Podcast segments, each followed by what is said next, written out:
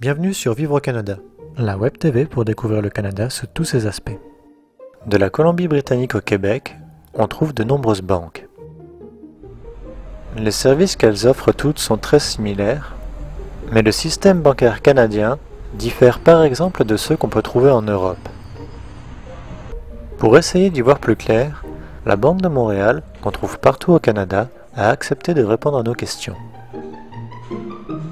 Je m'appelle euh, Julien Dufresne, je suis directeur euh, service financier ici à la succursale principale Place d'Armes euh, dans le Vieux-Port de Montréal. Chaque nouveau client qui désire ouvrir un compte à la Banque de Montréal doit se présenter bien entendu avec deux pièces d'identité.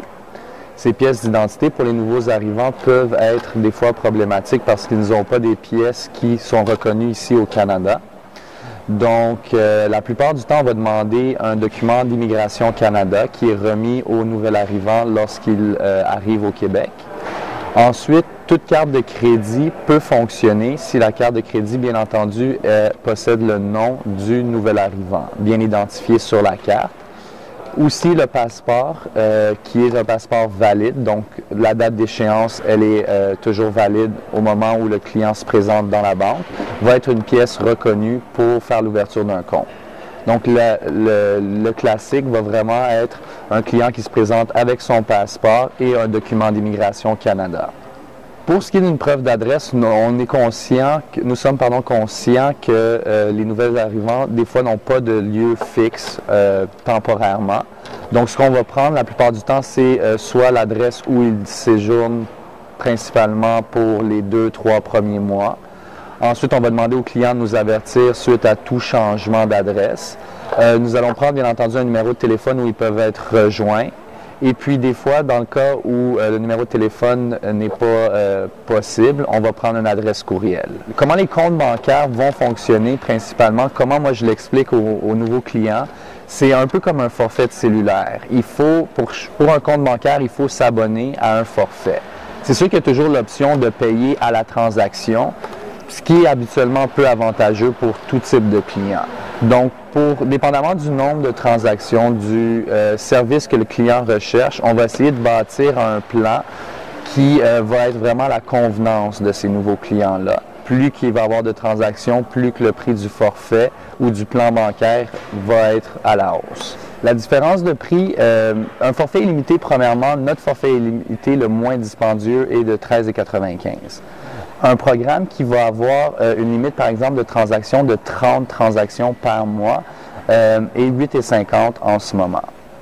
30 euh, transactions, qu'est-ce qu'on entend par transaction? Dans le fond, c'est tout, tout, tout, tout, tout, tout, tout mouvement d'argent qui n'est pas un dépôt. Donc, un paiement de facture, un paiement par Interac, un retrait au guichet, un débit préautorisé, donc un, fournisseur ou un créancier qui prélève à même votre compte chaque mois une somme d'argent pour être payé va compter comme une transaction. Dans le fond, vraiment tout, sauf les dépôts, va entrer sous la définition d'une transaction.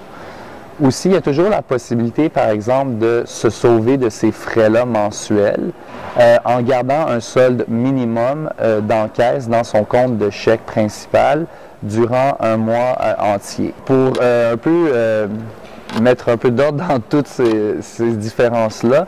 Dans le fond, il y a une carte, euh, ce qu'on appelle nous au Québec la carte Interac, qui est un peu l'équivalent pour les Européens de la carte bleue. Donc la carte Interac, c'est un, euh, une carte qui va euh, fonctionner partout où les commerçants l'acceptent et qui va aller débiter un solde de votre compte bancaire, mais un solde existant. Donc, une carte Interact ne vous permet pas d'aller, comme une carte de crédit le ferait, utiliser des fonds non disponibles en ce moment. Ensuite, séparé de la carte Interact, les euh, Canadiens ont euh, le, choix d'obtenir une carte de crédit qui est vraiment distincte de la carte Interact elle-même. La carte de crédit, elle, va vous permettre de faire des achats avec des fonds que vous ne possédez pas nécessairement aujourd'hui. Donc, c'est vraiment la distinction qu'il faut faire entre la carte Mastercard et la carte Interac. Euh, chaque banque va donner un nom spécial à sa carte, comme par exemple, nous, Banque de Montréal, c'est euh, la carte MaxiCard. C'est pour ça qu'on va offrir des cartes de crédit aux nouveaux immigrants sans problème, mais on va demander la plupart du temps un collatéral ou une caution. Les chèques sont quand même une monnaie courante, je vous dirais, euh, ici au Québec. Donc, la plupart des gens vont encore utiliser le, fameux chéquier traditionnel avec une cinquantaine, une centaine de chèques. Il y a des délais pour faire la compensation d'un chèque. La plupart des gens, honnêtement, vont utiliser des chéquiers encore aujourd'hui pour régler leur loyer ou leur logement. C'est vraiment, euh, je vous dirais, le meilleur moyen de payer son propriétaire si on est quelqu'un qui euh, vit à loyer, dans le fond. La Banque de Montréal est vraiment... Euh, toutes les succursales ont le même mode de fonctionnement. Donc, que vous soyez euh, client à Vancouver et en voyage au Québec, par exemple, vous pouvez être servi comme si vous étiez vraiment à la succursale avec laquelle vous faites affaire la plupart du temps. Donc, il n'y a pas vraiment euh, de centralisation dans le sens où vous devez toujours aller à votre banque à vous. Chaque banque de Montréal est disponible pour servir nos clients dans l'ensemble du Canada. C'est sûr que euh, ça coïncide bien euh, en ce moment avec l'offre que la banque fait pour les nouveaux immigrants.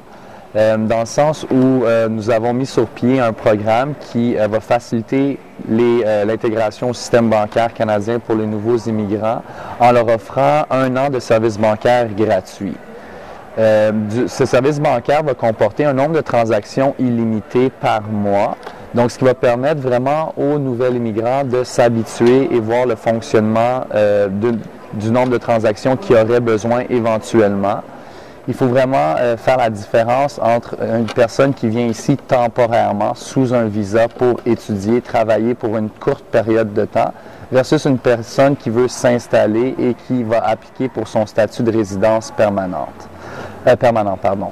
Donc, euh, le programme va s'appliquer qu'aux personnes qui ont euh, l'intention de demeurer et rester au Canada pour une durée longue, plus, beaucoup plus longue et une durée qui n'est pas temporaire, dans le fond. Ben, j'invite tous les nouveaux immigrants et nouvelles arrivants à passer à une succursale Banque de Montréal, idéalement la succursale principale.